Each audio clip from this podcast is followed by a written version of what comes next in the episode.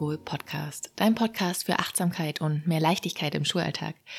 Ich bin Francis und ich freue mich, dass du dir die Zeit nimmst und mir hier bei einer weiteren Folge zuhörst. Und in dieser Folge geht es um das Thema, was braucht es denn eigentlich, um eine gute Lehrkraft zu sein? Im Referendariat werden uns die lustigsten Dinge erzählt, was es braucht, damit wir gut unterrichten, damit wir eine gute Lehrkraft sind. Und vielleicht merkst du oder hast schon gemerkt in deinem ähm, ja, Berufsalltag, dass es eigentlich gar nicht möglich ist, diesen Anspruch weiterzuhalten.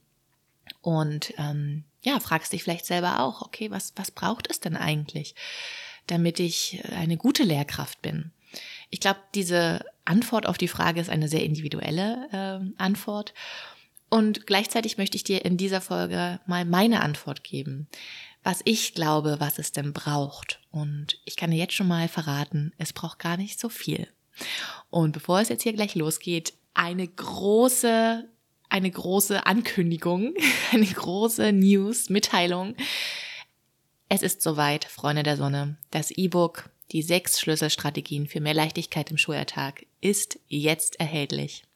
Du findest den Link in den Show Notes ja, ich bin so dankbar und so erfüllt, weil ich weiß noch, als ich diesen Gedanken so bekam und dachte so, oh ja, das E-Book, so ein E-Book zu schreiben, das wäre echt cool. Und ich hatte die ganzen Ideen schon parat und dachte aber, oh mein Gott, ich bin gerade erst Mama geworden und habe hier ein Neugeborenes neben mir liegen, äh, was mich gut äh, auch fordert und wo ich gut erfüllt bin oder ausgefüllt bin äh, mit meiner Zeit umso stolzer und glücklicher und dankbarer bin ich, dass ich ähm, das tatsächlich durchgezogen habe und äh, geschafft habe in meinem Mama-Alltag. Und ich bin ja jetzt ganz neugierig, was ihr sagt. Ähm, ja, ob ich, wie es euch helfen kann oder wie es euch hilft, was ihr zu dem äh, E-Book an sich sagt, ähm, zum Design. Und ähm, ja, bin, bin ganz, ganz aufgeregt und neugierig und freue mich natürlich immer über Feedback, wenn du dieses E-Book in deinen ähm, Händen hältst. Das ist sehr digital, du kannst es aber auch ausdrucken für dich oder auf deinem Computer siehst, dann freue ich mich natürlich, wenn du mir schreibst, wie du es findest, wie es, ob es dir hilft, wie es dir hilft. Und ähm, genau, also schau dir den Link an, da findest du nochmal alle Informationen dazu. Und jetzt wünsche ich dir ganz viel Freude mit der Folge.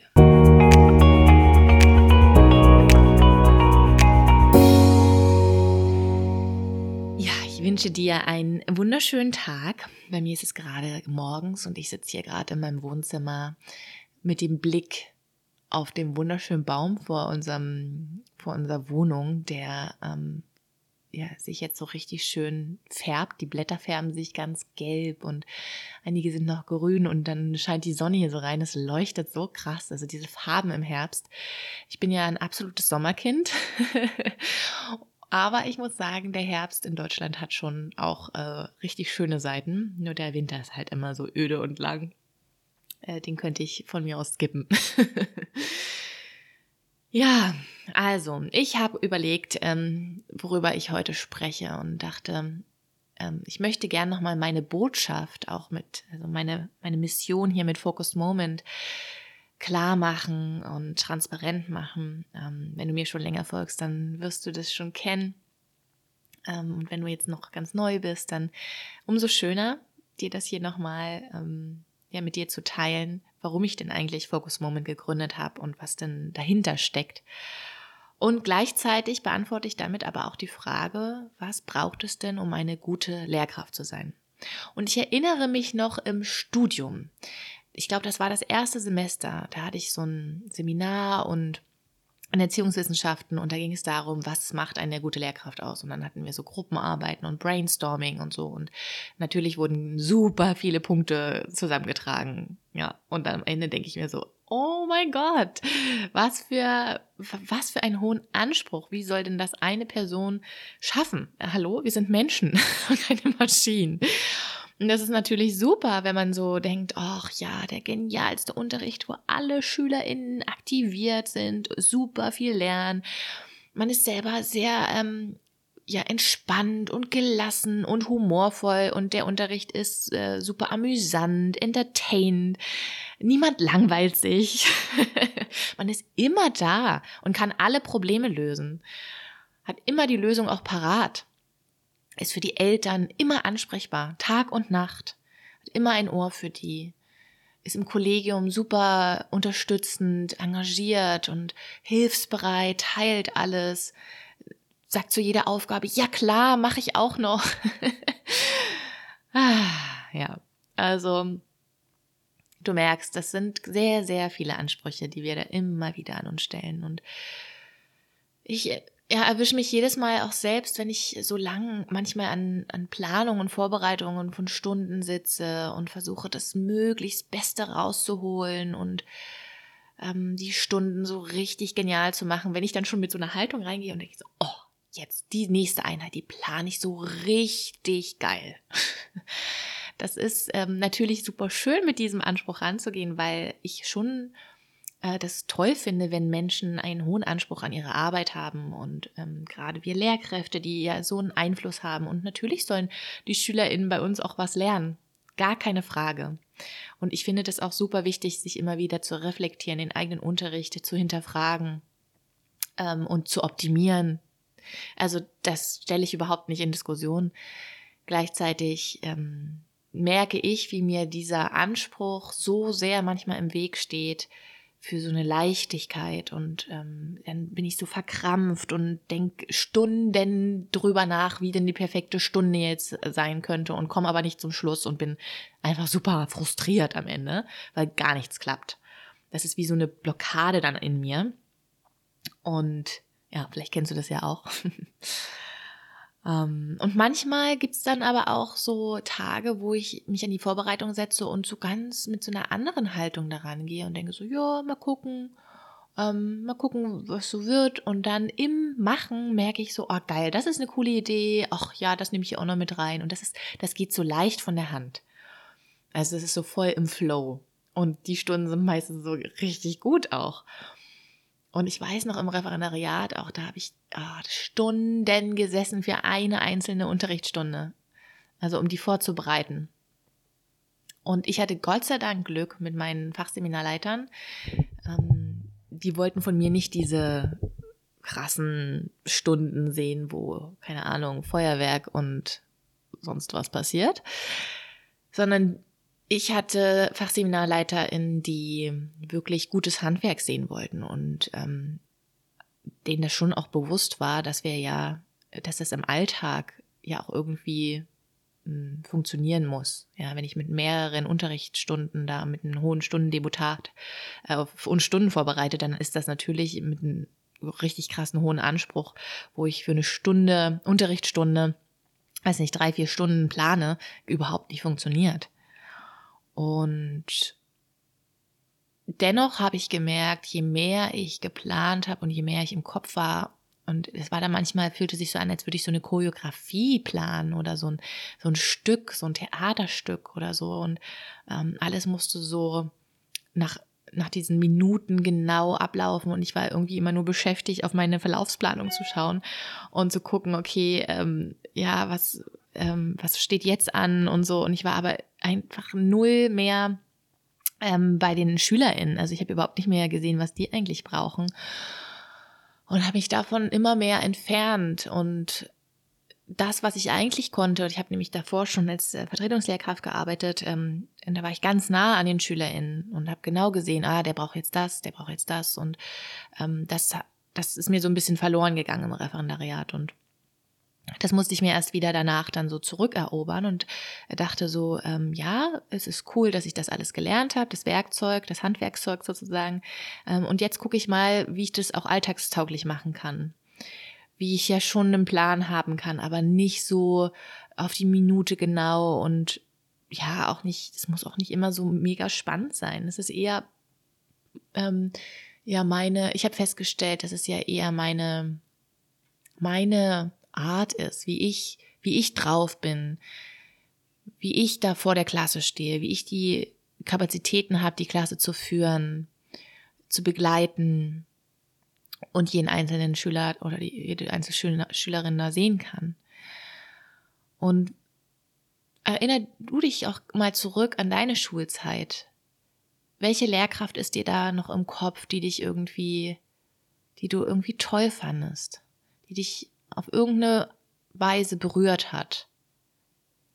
Und ich erinnere mich dann meistens an Lehrkräfte, die die so inspirierend waren, die eine Leidenschaft mitgebracht haben, für irgendwas brannten, authentisch waren, nahbar, empathisch. Ich hatte eine ganz, ganz tolle Klassenlehrerin, die ich dann ähm, glücklicherweise sogar als Tutorin noch bekam in der Oberstufe. Also seit der siebten, von der siebten, nee, von der achten Klasse, glaube ich, hat sie uns übernommen. Am vorher, nee. Ab der siebten, der siebten Klasse bis zur zwölften.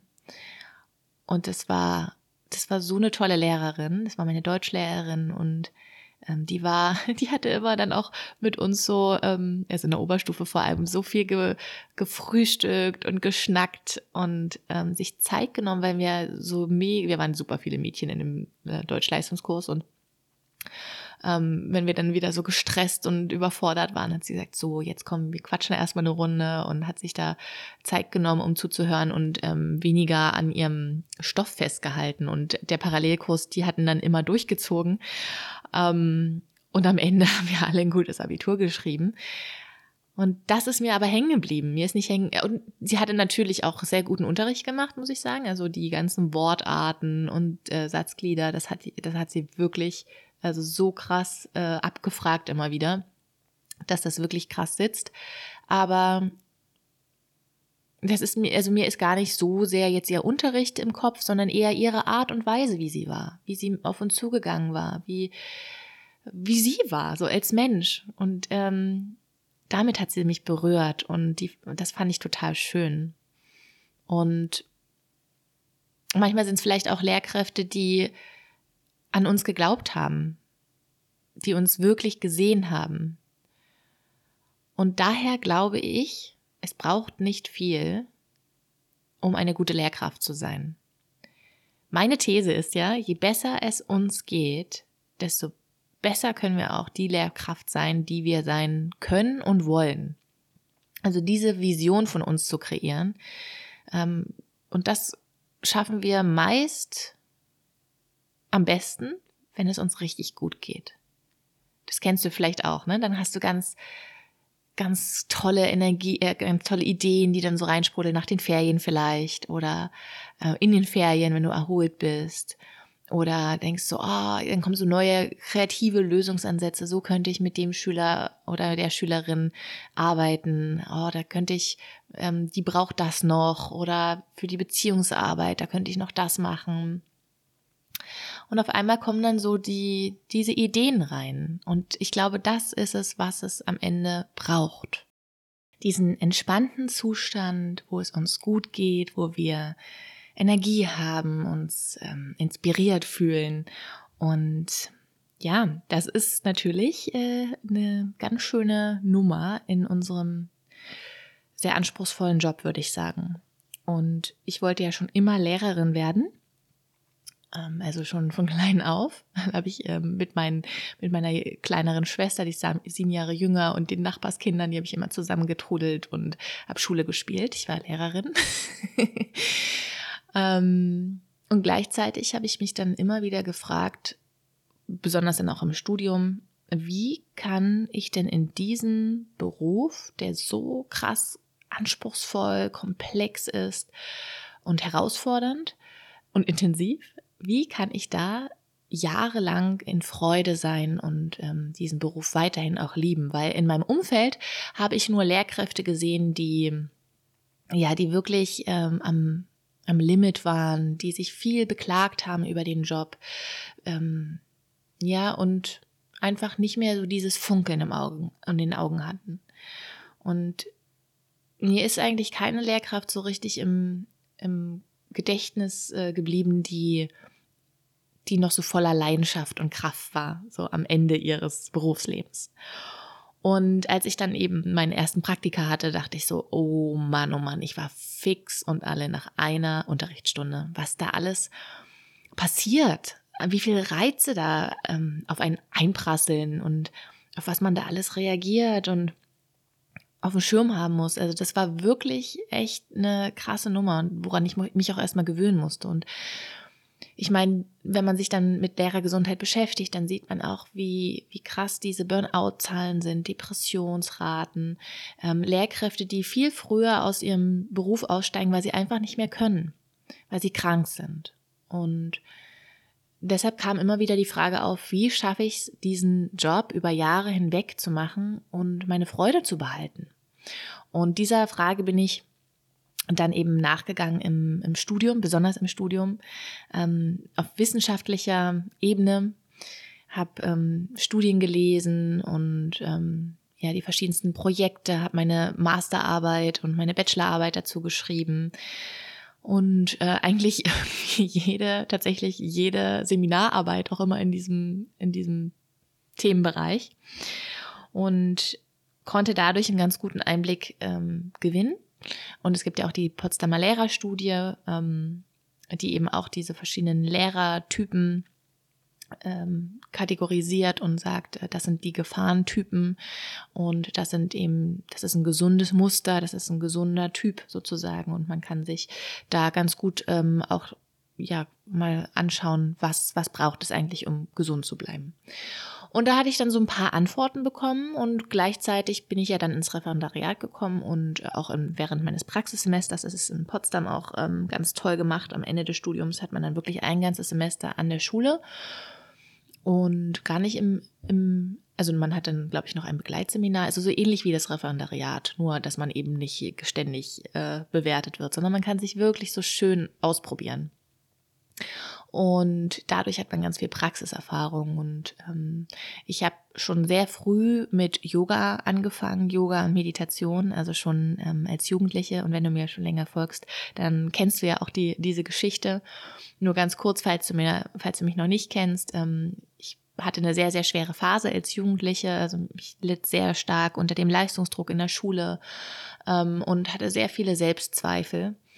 Und dann fand ich zum Yoga und hat, das hat mich einfach so inspiriert und fasziniert und ähm, diese ganzen, die Philosophie dahinter, die Übungen, Atemtechniken, ähm, das half mir alles mit dem Stress besser umzugehen und habe das tatsächlich auch damals schon als feste Morgenroutine etabliert. Und auch Meditation ähm, war ein fester Bestandteil meines Lebens.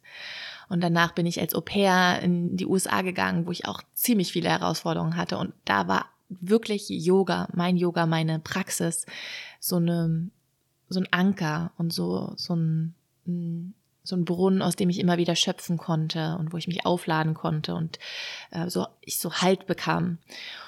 Und das begleitet mich eben seitdem auch. Und ähm, dann habe ich im Studium auch immer wieder geschaut, okay, wie kann uns denn Yoga und solche Entspannungstechniken wie Meditation und ähm, Autosuggestion und all, all diese verschiedensten Bereiche, wie kann uns das denn helfen als Lehrkräfte? Und habe da eben dann meine Masterarbeit auch darüber geschrieben. Und das eben dann selber auch angewandt, als ich dann in der Schule stand und habe gemerkt, okay, krass, ja, also ich habe schon jetzt ein paar Tools an der Hand, die mir echt helfen. Und was ich immer wieder spannend fand in meiner Recherche ist, dass ähm, in den Studien immer wieder gezeigt wurde, ja, auf jeden Fall muss sich das Schulsystem ändern, nicht nur für die äh, SchülerInnen ähm, aufgrund der Lernsituation, sondern auch für die Lehrkräfte, dass Lehrkräfte entlastet werden. Immer wieder wurden dann auch kleinere Klassen angebracht, ne, dass kleinere Klassen ähm, viel ähm, besser werden, um die Lehrkräfte zu entlasten. Doch fanden auch die Studien heraus, dass es gar nicht der wesentliche Faktor ist sondern es geht vielmehr um die Persönlichkeitsmerkmale, die Lehrkräfte mitbringen und die Resilienz, also welchen ähm, Rucksack sie da an Werkzeuge mitbringen, um mit stressigen Situationen, um mit Herausforderungen umzugehen. Und das fand ich so toll, weil ich das eben dann auch eins zu eins gemerkt habe, als ich dann in der Schule war. Ja, stimmt tatsächlich helfen mir in solchen Situationen meine, meine Tools, die ich erlernt habe und auch das ganze Mindset dahinter, eine Haltung, die ich entwickle. Wie begegne ich denn Herausforderungen? Betrachte ich die als etwas, oh, pff, ja, schaffe ich nicht? Oder denke ich, ich habe die Ressourcen in mir und ich werde das schaffen? Und ich habe hier Handlungsspielraum und ich sehe mich nicht als Opfer der Umstände, sondern ich sage, okay, ich gestalte aktiv meinen Schulalltag mit. Und in meiner Arbeit jetzt als Coachin begegne ich ganz oft Lehrkräften, die sagen, ja, aber. Ja, aber das Schulsystem ist ja so. Aber ich schaffe das nicht. Ich habe keine Pausen. Und natürlich kannst du in der Aberschleife bleiben und immer wieder Gründe finden, warum etwas nicht möglich ist. Doch ich möchte dich mit meiner Arbeit empowern und sagen, hey, du hast Spielräume. Es braucht ein bisschen Kreativität und auch ähm, outside the box thinking, also wirklich mal so raus aus einer anderen Perspektive denken und sich eben auch mit anderen austauschen, wie die denn das hinkriegen. Und ich gebe dir auch immer wieder Beispiele und ähm, Tools an die Hand, die du in deinem Schulalltag integrieren kannst. Und wenn man sich auf diesen Standpunkt stellt, ja, ich, ich bin nicht Opfer der Umstände, ich bin nicht Spielball des Schulsystems, sondern ich kann was kreieren, ich kann gut für mich sorgen. Und hier nochmal ein kleiner Disclaimer. Ich bin ein großer Fan davon, äh, das Schulsystem zu reformieren. Es braucht auf jeden Fall ähm, einen neuen Anstrich, würde ich sagen. Und da gibt's viele, viele Dinge, die ich äh, auf jeden Fall äh, als sehr wichtig erachte, dass jetzt in den nächsten Jahren passieren, um Lehrkräfte eben zu, äh, zu entlasten. Und das ist eben auch so ein Teil meiner Arbeit. Also ich setze eben da an, weil das Bildungssystem zu verändern, das ist etwas, was nicht von heute auf morgen passiert. Und wir können jetzt natürlich sagen, ja, hm, na gut, dann leide ich die ganze Zeit und schmeiß vielleicht meinen Job auch hin, weil ich nicht mehr kann. Ähm, dann hat aber niemand was davon, sondern ich bin ein Fan davon zu sagen, okay, ich schaue in den Rahmenbedingungen, die ich habe, dass ich da gut für mich sorge und mich abgrenze und aus dieser Kraft heraus schaue ich, was ich verändern kann, wie ich mein Stück Kuchen mit ähm, beitragen kann zu dieser Wandlung. Es braucht nämlich ganz, ganz viele Menschen, nicht nur Lehrkräfte natürlich, sondern viele Menschen, die etwas verändern und dieses ganze Bildungssystem auch verändern. Doch dafür braucht man eben Kraft und Energie. Und jetzt ist nämlich auch das, mit, also unsere, unser Land steckt in einer tiefen Bildungskrise. Und was jetzt in den einzelnen Ländern passiert, von ähm, ja, dass die Teilzeitmöglichkeiten äh, nicht mehr gegeben werden sollen, dass nur noch Vollzeitstellen ähm, da sind, das ist, das ist schlimm. Und das finde ich katastrophal. Und daher ist es umso wichtiger, dass hier diese Arbeit nochmal so einen Raum bekommt und rauskommt und so viele Lehrkräfte wie möglich ähm, erreicht, weil die wenigen Lehrkräfte, die es eben noch gibt, dürfen nicht krank werden. Die müssen gut auf sich achten und sich auch abgrenzen und eben auch wissen, sie können einen Teil dazu beitragen, aber sie werden nicht das ganze System hier retten. Sie werden nicht das Schiff vom Untergehen bewahren. Sie können aber gut für sich sorgen und schauen, was sie in diesem Einflussbereich eben da tun können. Das ist, das ist mein größter Wunsch mit Focused Moment. Deshalb habe ich dann Focused Moment irgendwann gegründet, weil ich diesen, diese Mission verfolge. Ich möchte Lehrkräfte empowern, ihnen helfen, Strategien und Werkzeuge an die Hand zu geben, damit sie wieder in diese Inspiration kommen, in dieses Funkeln in den Augen bekommen und voller Freude ihren, ihren Beruf ausüben, weil wir haben diese Lehrkraft oder diese, diese, dieser Beruf Lehrer ist einfach so ein wichtiger, einflussreicher Beruf. Wir haben Einfluss auf die zukünftige Generation. Alle Menschen gehen in die Schule. In Deutschland. Das heißt, die zukünftigen Generationen werden vor einer Lehrkraft gestanden haben. Und wenn es eine Lehrkraft war, die etwas ja in ihnen gesehen hat, sie empowert hat, ihnen Tools auch mit an die Hand gegeben hat, wie sie in sich Frieden finden können, wie sie mit ihren Themen gut umgehen können, wie sie an sich glauben können, mit Selbstzweifeln umgehen können. Das bedeutet ja auch Lernen. Ja, wie toll ist denn dann unsere Gesellschaft? Denn viele Kinder und Jugendliche bekommen das eben nicht von zu Hause. Und deshalb ist es sind wir Lehrkräfte auch eine ganz wesentliche Bezugsperson für diese Kinder und Jugendliche. Daher ist das hier eine ganz große Mission, die ich verfolge und etwas ganz, ein ganz wichtiger Beitrag.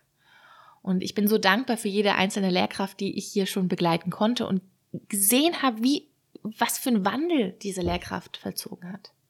Was wirklich möglich ist. Ja, Menschen, die meinen Online-Kurs mitgemacht haben, die ich eins zu eins begleitet habe, bei, in Workshops, Webinaren, die mir schreiben, die hier diesen Podcast hören und mir immer schreiben, was, was da passiert. Es ist einfach, es ist so schön. Das kannst du dir gar nicht vorstellen. Das erfüllt mein Herz so sehr mit Dankbarkeit. Und das ist das, was ich hier mit, mit meiner Arbeit verfolge. Also, um nochmal zurückzukommen auf die Frage, was braucht eine, was macht eine gute Lehrkraft aus? Ja, eigentlich nicht viel. Eigentlich ist es für mich in meinen Augen eine Lehrkraft, die gut für sich sorgt, wird die beste Lehrervision kreieren können und sein können und all ihre Potenzial nach außen bringen, in die Schulen bringen.